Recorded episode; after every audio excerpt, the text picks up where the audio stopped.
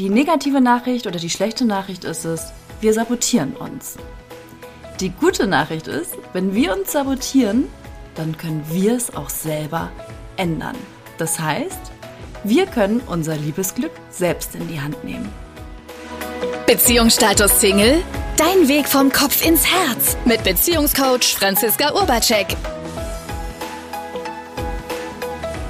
Hallo ihr Lieben. Ich behaupte ja, dass die meisten Singles sich selber sabotieren.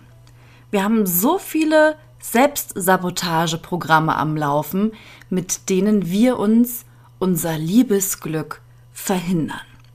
Und genau darum geht es heute in dieser Folge, dass wir mal diese Sabotageprogramme oder Anzeichen für Sabotageprogramme aufdecken, verschiedene Anzeichen evaluieren und auch darüber sprechen, wie man aus diesem Sabotageprogramm aussteigen kann. Weil die negative Nachricht oder die schlechte Nachricht ist es, wir sabotieren uns. Die gute Nachricht ist, wenn wir uns sabotieren, dann können wir es auch selber ändern. Das heißt, wir können unser Liebesglück selbst in die Hand nehmen. Und ich habe für dich ganze zehn Punkte, glaube ich, ich gucke nochmal auf meine Liste, ja, zehn Punkte zusammengesammelt an unterschiedlichen Sabotageprogrammen. Das erste Sabotageprogramm, was viele Singles fahren, ist das Sabotageprogramm der widersprüchlichen Signale. Bei den meisten Singles schlagen nämlich zwei Seelen in der Brust. Vielleicht kennst du das auch. Zum einen strebt man nach Autonomie, Unabhängigkeit, Freiheit, Entfaltung, Selbstverwirklichung und zum anderen verspürt man aber auch diese Sehnsucht nach Gemeinschaft, nach Sicherheit, nach einer Verbindung zu einem Menschen, nach, nach der Liebe. Und viele der Singles sind in diesen beiden Absichten irgendwie gefangen. Auf der einen Seite wollen sie die Nähe, auf der anderen Seite die Freiheit. Zwei Werte, die sich in gewisser Weise ausschließen. Ich hatte gerade gestern ein Coaching mit einer meiner, meiner Kundinnen und da ging es genau um dieses Thema Unabhängigkeit. Aus irgendeinem Grund hat sie irgendwann mal geschlussfolgert, dass es ungünstig ist, von einem Mann abhängig zu sein. Gesellschaftlich allgemein ist es ja auch eher anerkannt, Freiheit und Unabhängigkeit zu leben, als die Bereitschaft, sich von jemandem abhängig zu machen, was früher zur Zeit unserer Großeltern ganz normal war. Und diese Art oder dieses Streben nach Unabhängigkeit beißt sich in vielerlei Dinge mit dem Wunsch nach Partnerschaft. Weil, was ich in solchen Momenten immer gerne frage, wann bist du an sich erst wieder unabhängig? Wenn was passiert ist? Und in der Regel ist es so, wenn du und der Partner nicht mehr zusammen sind. Vorausgesetzt, du strebst auch eine Partnerschaft an, in der es nah ist, in der es intim ist, in der es ein Miteinander ist, dann wird dieses nicht ohne eine Abhängigkeit vom Partner auf emotionaler, seelischer Ebene, auf finanzieller Ebene, auf äh, sonstiger Ebene möglich sein. Und dieses Sabotageprogramm kannst du zum Beispiel daran erkennen, dass du vielleicht selber jemand bist, der auf der einen Seite die Nähe zu jemandem sucht und in der nächsten Moment ist es aber einem irgendwie zu nah und dann sucht man wieder eher die Autonomie. Dann bist du in diesem Sabotageprogramm gefangen. Das zweite Sabotageprogramm erkennst du daran, dass sich Dinge wiederholen, nur mit unterschiedlichen Menschen. Das Sabotageprogramm ist das Sabotageprogramm der dysfunktionalen Glaubenssätze in unserem Leben. Und was mir passiert ist, früher ist es, dass ich viele, viele Männer in meinem Leben kennengelernt habe. Und ich kam immer wieder an demselben Punkt mit den Männern, dass wir uns sexuell aufregend fanden oder anziehend, aber eine Beziehung daraus nicht geworden ist. Und wahrscheinlich kannst du dir vorstellen, darunter habe ich gelitten. Ich habe da so sehr drunter gelitten, dass ich irgendwann den Weg zum Coaching gefunden habe. Gott sei Dank kann ich heutzutage nur sagen, weil es mein Leben einfach wirklich sehr verändert hat oder auch dadurch mich weiterentwickelt habe, auch in Beziehungsangelegenheiten. Und das, was rauskam, war, dass bei mir ein, unter anderem ein dysfunktionaler Glaubenssatz herrschte, den ich in meiner Kindheit gelernt habe. Bei mir war es nämlich so, dass meine Eltern sich getrennt haben, als ich ein sechsjähriges Kind war. Und das, was ich viele, viele, viele Jahre erst später herausgefunden habe, was bei mir wirkt, warum ich immer wieder Männer anziehe, aber keine so nahe Verbindung erschaffe mit den Männern, dass daraus eine verbindliche Partnerschaft geworden ist. Und zwar war es der Fall, dass ich geschlussfolgert habe, dass Männer mich ja eh verlassen, dass ich nicht liebenswert wäre, Weil wäre ich liebenswert, wären ja meine Eltern noch zusammengeblieben, habe ich gedacht. Was für ein Quatsch, ne? Was hat, hatte mein Wert mit der Liebe meiner Eltern zu tun? Das sind zwei ganz unterschiedliche Themen. Und meine Eltern haben mich nie verlassen. Sie sind bis heute fantastische Eltern für mich, halt nur getrennt. Allerdings, wenn du in deinem System, und das ist uns manchmal bewusst, manchmal ist es aber auch nicht bewusst, so dysfunktionale Glaubenssätze hast, wie ich bin nicht liebenswert oder Männer verlassen mich ja eh, dann will sich unser System diese Glaubenssätze immer und immer wieder bestätigen, weil unser System, unser menschliches System diese für die Wahrheit hält. Vielleicht kennst du die Aussage, die, die ich möchte, wollen mich nicht und die mich wollen, will ich nicht. Genau in diesem Teufelskreislauf war ich gefangen. Weil die Männer, die mich nicht wollten, die fand ich interessant, weil die haben mir bestätigt, ich bin nicht liebenswert und deswegen bin ich an denen dran geblieben. Und die mich wollten, ja, die sind häufig in der Friendzone bei mir gelandet oder ich habe sie abgelehnt. Das war ein Beispiel von dysfunktionalen Glaubenssätzen. Oft kannst du sie daran erkennen, dass einfach immer wieder ähnliche Situationen mit unterschiedlichen Datingpartnern zum Beispiel entstehen. Dann weißt du, wenn das mit verschiedenen Menschen immer und immer wieder passiert, dass es auch mit dir selber zu tun haben könnte, warum du diese Ergebnisse in dein Leben ziehst. Ein weiteres Sabotageprogramm, das dritte Sabotageprogramm auf meiner Liste, ist der sogenannte Kriterienkatalog. Der Anspruch oder die Ansprüche an die andere Person. Ganz viele Singles haben hohe Erwartungen an einen potenziellen Partner oder Partnerin, im Endeffekt oft sogar unrealistische Standards. Es handelt sich hier um einen Perfektionismus zum Teil. Da steckt auch oft so eine Angst dahinter, es könnte ja noch ein besserer kommen. Oder die Angst, etwas zu verpassen. Bei mir war das früher auch so, dass ich irgendwie dachte, es gibt keine guten Männer mehr zum Beispiel. Und ich weiß noch, ich war Anfang 20, als ich Antje kennengelernt habe. Und Antje habe ich nur zufällig kennengelernt, weil sie eine Arbeitskollegin einer Freundin war und wir waren zusammen Kaffee trinken. Ich habe sie danach nur im Rahmen der Coachings nochmal gesehen, aber privat nie wieder. Das war dann so eine Chance, die ich nutzen konnte. Und bei Antje war das so, dass sie so begeistert von ihrem Partner erzählt hat, auf eine Art und Weise, wo ich gedacht habe, krasser Scheiß, wo gibt es denn solche Männer noch? Ich habe sie nur in Hollywood-Filmen gesehen, aber mir ist sowas noch nicht begegnet. Mir ist so ein Mensch noch nicht begegnet und habe mich auch getraut, mich damals ihr zu offenbaren, weil ich habe mich auch ehrlicherweise dafür geschämt. Dafür geschämt, dass ich zwar viele, viele Männer in meinem Leben habe, aber es immer nicht klappt. Und für mich war ganz klar, okay, es gibt halt keine guten Männer mehr. Und dann sagte sie zu mir, das war bei ihr bis vor kurzem genauso. Und ich wollte wissen, was sie getan hat, warum das nicht mehr der Fall ist. Und Antje hat erzählt, dass sie auf einem Beziehungstraining war. Und da hat sich ihr Mindset verändert und sie hat erkannt, dass sie ein ungünstiges Männerbild hatte, in dem sie sich gar nicht kriegen lassen von einem Mann.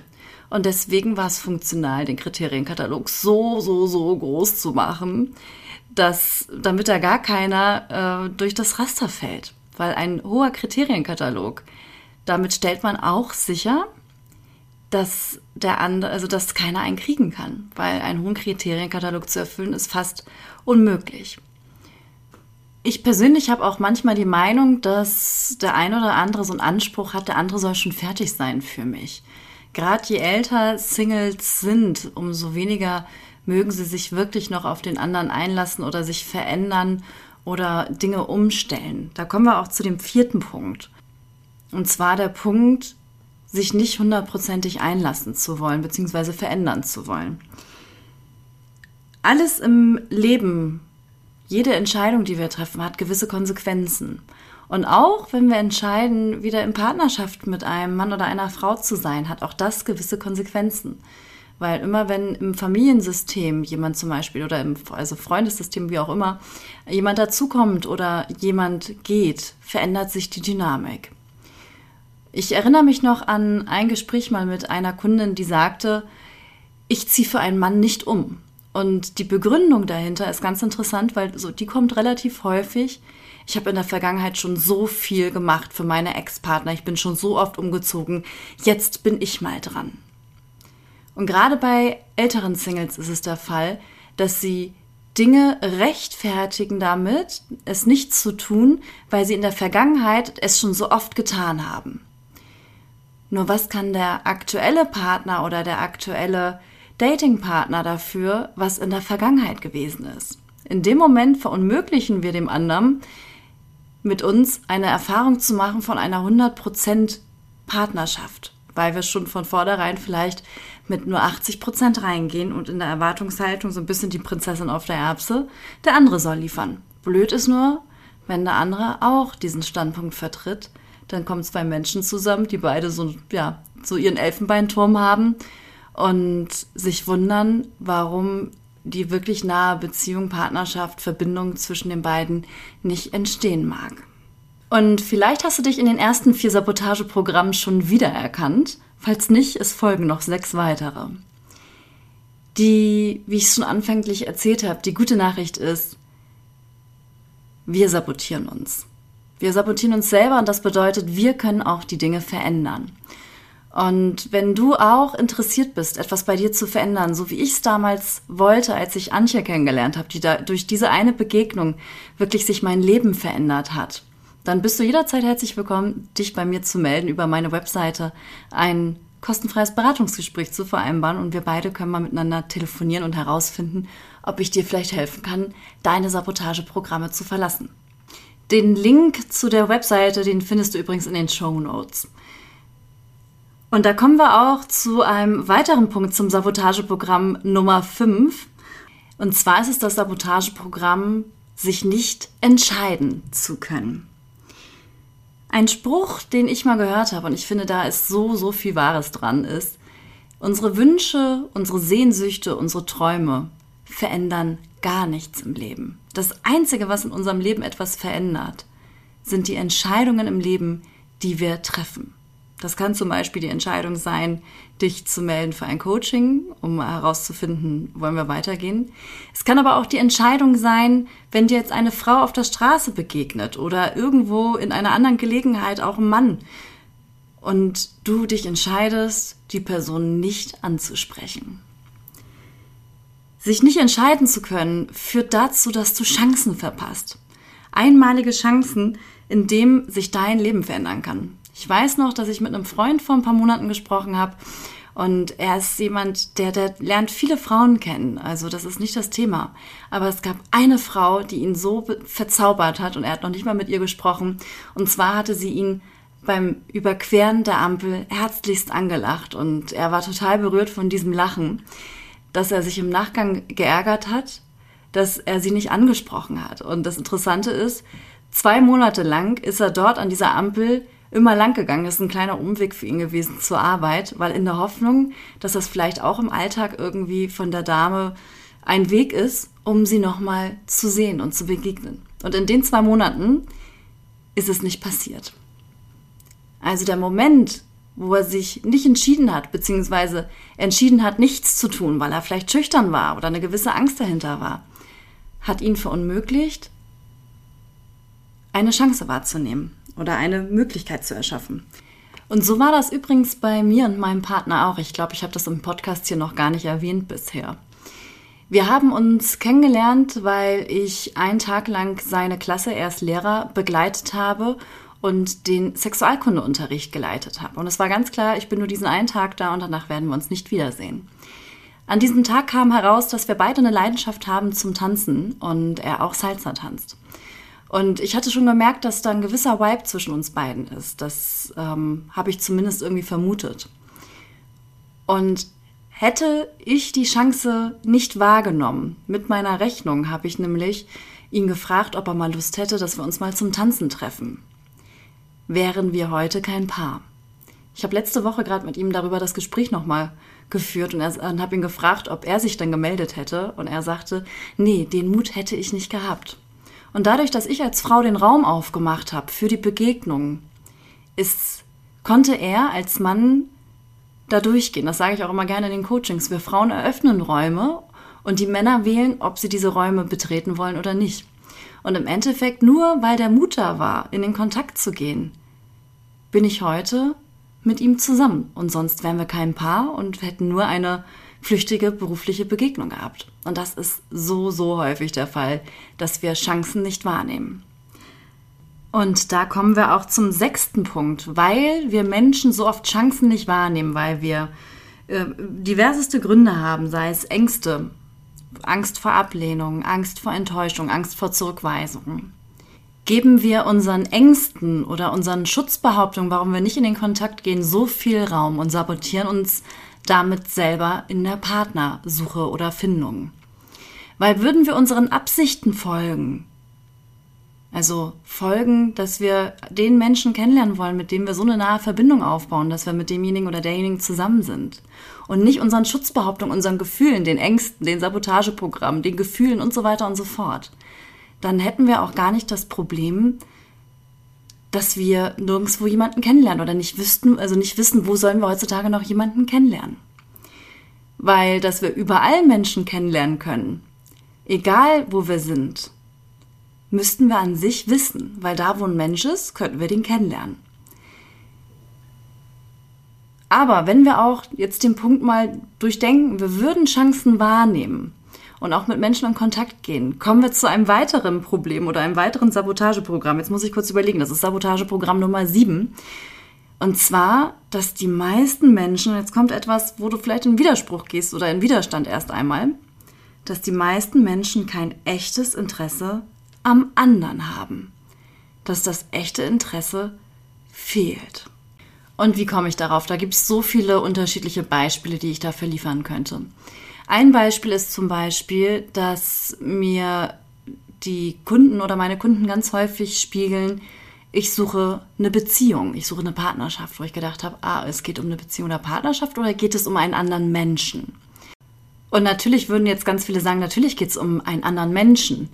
In der Sprache der Singles ist es häufig so, dass es eher um den Konstrukt Beziehung geht und was sie in ihrem Bewusstsein mit einer Beziehung verbinden, was damit möglich ist. Und bei Frauen vor allem geht es auch ganz oft darum, dass sie gern in einer Beziehung wären, weil sie gern die Erfahrung machen wollen, Familie zu gründen. Da geht es aber oft im Wording nicht um den anderen, nicht um den Partner oder um die Partnerin. Das ist zum Beispiel ein ein Punkt, woran ich merke, dass es nicht um ein wirkliches Interesse am anderen geht, sondern um ein Konstrukt. Das zweite ist, dass einfach unglaublich viele Menschen im Online-Dating ihr Glück suchen. Und im Online-Dating ist es so, da machst du dich selber ja erstmal einfach zur Ware. Das ist wie wenn du bei Amazon etwas kaufst. Da geht es um Selbstmarketing und auch um Vertriebswissen. Und wer jetzt meinen Podcast hört, weiß, dass ich in meinen Coachings on, also keine Online-Dating-Beratung mehr anbiete. Obwohl ich darin Experte bin, habe ich das inzwischen abgewählt, weil für mich das Konstrukt Online-Dating nicht passt mit dem, wofür ich stehe, für menschliche Beziehungen erschaffen zwischen Menschen. Und beim Online-Dating geht es zum Beispiel eher darum, was bringt mir der andere? Also welchen Kriterienkatalog bringt der andere mit für mich? Da geht es weniger darum, den anderen wirklich kennenzulernen, herauszufinden, was seine Beweggründe oder ihre sind. Ich mache mal ein ganz plakatives Beispiel. Viele Singles mögen es nicht, wenn der andere raucht. Allerdings könnte man ja auch erst einmal, wenn du wirkliches Interesse am anderen hast, herausfinden, wie kam er überhaupt zum Rauchen? Was sind eigentlich die Beweggründe, warum er raucht? Und möchte er in Zukunft weiter rauchen? Warum ist da der Anspruch, dass der andere schon direkt fertig sein soll, wie ich es mir wünsche? Warum nicht auch bereit sein, Zeit zu investieren, um überhaupt herauszufinden, könnte das miteinander passen? Erst einmal an dem Menschen interessiert sein. Die meisten sind aber eher daran interessiert, könnte er mein Partner sein oder mein, könnte sie meine Partnerin sein, anstatt wirkliches Interesse am anderen zu zeigen, also an dem Menschen. Das Ding ist nämlich, im Kennenlernprozess machen wir selber uns so viel kaputt damit, dass wir eher bei uns sind, bei unserem Kriterienkatalog, bei unserem Wunsch nach einer Beziehung oder nach einer Bindung, anstatt bei dem anderen Menschen. Ich kriege das häufig mit, dass, und ich kenne das auch, weil ich habe das ganz häufig auch selber so gemacht, dass es eher darum ging, schnell herauszufinden, was ist das eigentlich hier mit zwischen uns? Wollen wir mehr? Also ich hatte das gerade diese Woche mit einer Kundin, die einen Mann kennengelernt hat und äh, so den auch getroffen hat, eins, zweimal und dann aber ihn gefragt hat, ob das jetzt hier nur freundschaftlich ist oder mehr. Und das ist so ein bisschen wie die Pistole auf die Brust setzen, wenn man sich gerade erst kennenlernt. Das ist auch der Nachteil im Online-Dating. Da musst du halt auch einfach nach sehr, sehr kurzer Zeit entscheiden, ist der ein andere das? Wenn du jemanden aber auf einer organischen Ebene kennenlernst, also zum Beispiel über ein Hobby oder über, über die Arbeit, wo du dich auch vielleicht mal öfters sehen kannst oder äh, durch andere Konstrukte, wo du dir erstmal überhaupt die Möglichkeit gibst, dich kennenzulernen. Bei mir und meinem Partner war es ja so, dass wir zusammen das Tanzen angefangen haben und haben uns dann durch das Tanzen kennengelernt und auch relativ schnell sogar verliebt dann ermöglichst du dir, den anderen auf einer menschlichen Ebene zu begegnen, in der ihr erstmal herausfindet, wie tickt der andere, indem ihr Raum habt, Zeit miteinander zu verbringen, ist aber nicht unbedingt immer direkt eine absichtsvolle Zeit sein muss, die in Richtung Partnerschaft führt, sondern einfach eine menschliche Begegnung. Ein weiterer Punkt, woran man merkt, dass so viele Menschen nicht wirkliches Interesse am anderen haben, ist auch der, dass in einem Dating-Prozess keine Fragen gestellt werden. Oder dass es eher Standardfragen sind, so 0815, dass vielleicht auch gar nicht so die Aufmerksamkeit da ist. Kommen wir, ich glaube, wir sind bei Punkt 8, wenn ich das richtig gesehen habe. Ne? Ich glaube, wir sind bei Punkt 8. Kommen wir zu Punkt 9. Ich habe hier nämlich meine Punkte ein bisschen durcheinander gebracht von der Liste her. Den Punkt habe ich vorhin auch schon so ein bisschen an der Seite mit erwähnt. Im Endeffekt haben die Punkte auch alle irgendwie miteinander zu tun. Und zwar ein Sabotageprogramm, wie wir unser Beziehungsglück, unser Liebesglück sabotieren, ist der, dass wir eine nicht so gute Verbindung zu uns selbst haben. Also eher eine Beziehung, in der wir uns selber nicht mögen. Das kann zum Beispiel der Fall sein, dass wir uns wertlos fühlen oder wie ich es früher so hatte, sich nicht liebenswert zu fühlen. Das, was nämlich passiert ist, wenn wir selber ähm, eine schlechte Beziehung zu uns selbst haben und uns selber abwerten oder blöd finden oder irgendetwas an uns nicht mögen, dass wir versuchen, nach außen hin das, was wir an uns nicht mögen, zu verstellen oder zu verstecken. Ich habe zum Beispiel mal eine Kundin gehabt, die hochsensibel ist oder war. Und damals, als wir zusammengearbeitet haben, habe ich auch noch mit meinen Kunden Online-Dating-Strategien besprochen. Und das Interessante war, in ihrem Online-Dating-Profil hat sie sich eher von einer sehr fröhlichen Seite gezeigt, wenn sie zum Beispiel tanzend auf einem Festival war. Oder sie hat auch in ihrem Text reingeschrieben, sie ist eine fröhliche, gut gelaunte Frau. Ja, das ist sie in gewissen Aspekten, wenn sie zum Beispiel auf einem Festival ist. Aber größtenteils ist es so, dass sie auch sehr sensibel ist und schnell in Tränen ausbricht, wenn zum Beispiel jemand sie etwas lauter angesprochen hat. Nur hat sie das selber so sehr an sich abgelehnt, dass sie diese Seite nicht zeigen wollte. Bei mir war es zum Beispiel so, dass ich früher nie zeigen wollte, dass ich ein paar Kilos mehr drauf habe. Ne, habe immer nur Bilder ausgewählt, auf denen ich mich selber besonders super schlank fand. Das war zum Beispiel meine Strategie, das, was ich an mir nicht mochte, zu verstecken. Und das Interessante ist, an den Online-Dating-Profilen kann man so, so gut ablesen, wenn man eine Person in echt kennt und dann das Online-Dating-Profil sieht, was die Person verstecken möchte, verschleiern möchte, weil es fast immer hinkommt, dass man das im Online-Dating-Profil dann zum Beispiel nicht zeigt. Das Problem ist aber, wenn man eine schlechte Beziehung zu sich selber hat und sich verstellt, dann kann es sein, dass du natürlich eine Bindung zu einem Menschen aufbaust, ganz logisch. Aber das Erste ist, es kostet einen unglaublich viel Energie, sich immer wieder zu verstellen oder gewisse Dinge nicht zeigen zu dürfen, weil man selber darüber eine Bewertung hat und glaubt, der andere mag einen dann vielleicht nicht.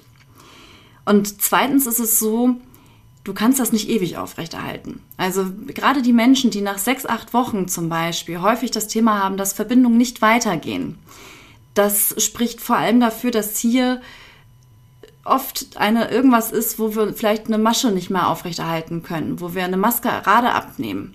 Wenn du dich darin erwischt, dass es immer so in diesem Zeitfenster zum Beispiel ist, überprüf mal, ob es sein kann, dass du nicht weißt, wie du dich bisher authentisch gegenüber deinen Datingpartnern zeigen kannst. Und wieso? Weil viele der Singles sind halt auch bedürftig und unterberührt. Das ist total nachvollziehbar.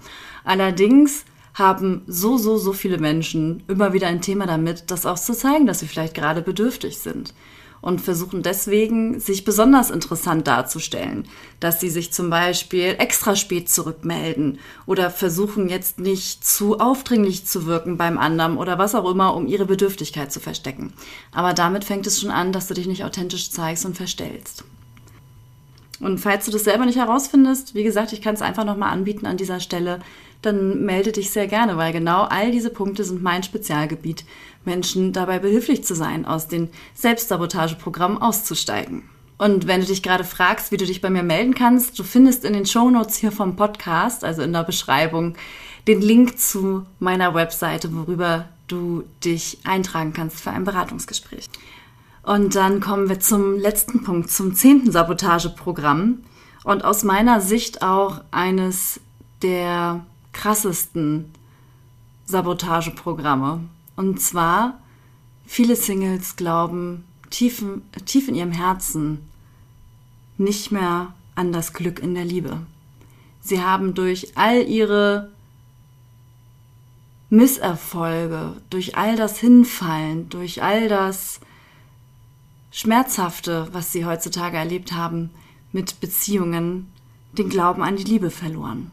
Das ist für mich vor allem immer dann sichtbar, wenn jetzt irgendetwas gerade im Dating-Prozess nicht läuft. Sei es, man hat vielleicht einen Korb bekommen oder der andere meldet sich nicht so schnell zurück, dass dann die Gedanken, die in einem drin sind, die sonst oft nicht so sichtbar sind, auf einmal laut werden. Und das können so Gedanken sein wie, nie habe ich Glück immer, immer finden alle anderen ihre Liebe, nur ich nicht. Ich krieg's einfach nicht hin. Ich bin einfach zu blöd dafür. Und das, was dazu führt, dass wir den Glauben an die Liebe verlieren, ist einfach auch die Schnelllebigkeit der Zeit. Gerade zum Beispiel, wenn Menschen im Online-Dating sind, dann machen sie viele Begegnungen, viele Dates, aber auch viele Körbe, viele Zurückweisungen, viele Oberflächlichkeiten passieren dort.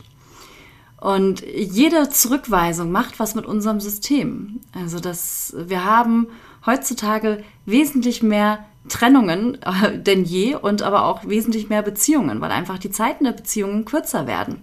Ist nicht mehr so wie früher, wo du auch noch weißt, du feierst die goldene Hochzeit mit deinem Partner oder deiner Partnerin. Heutzutage sind die Beziehungen eher Lebensabschnittsgefährten und nicht immer für ein Leben lang gedacht. Nur dadurch braucht unser System mehr an sich mehr Aufarbeitungs, also Aufarbeitungsmöglichkeiten mit diesen Rückschlägen umzugehen, weil wenn zum Beispiel eine Beziehung auseinandergeht, dann ist es wie, als wenn ein Mensch sterben würde. Und oft ist es so, das kenne ich von mir selber von früher auch, dass wir aber diese Themen nicht angehen und dann den Ballast irgendwo in unserem System ja wegdrücken, es nicht fühlen wollen, vielleicht aber auch einfach gleich mit dem nächsten Datingpartner drüber hinweggehen und das Alte nicht verarbeiten.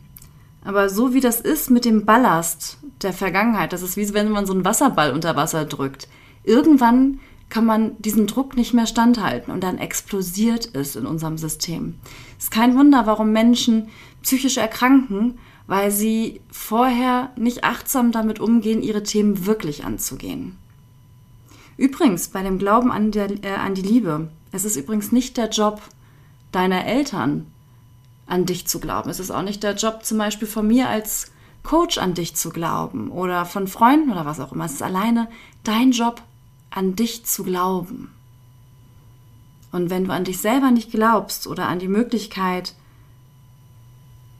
dass du die Liebe findest, die du dir wünschst, dann ist es dringend nötig, da aufzuräumen, meiner Meinung nach, um endlich aus ja, diesen Teufelskreislauf auszusteigen.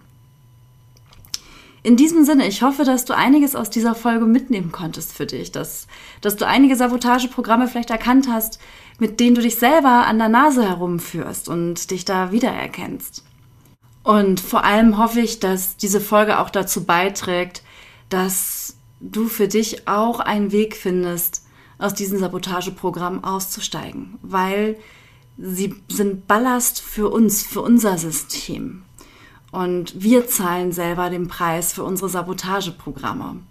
Ich persönlich wünsche mir mehr Menschen, die glücklich sind, die in ihrer Kraft sind, in ihrer weiblichen oder männlichen Energie, die erfüllt sind und vor allem lebendig. Und wenn du darauf auch Bock hast, freue ich mich, wenn du einen Beitrag dazu leistest und ja diese Sabotageprogramme beendest.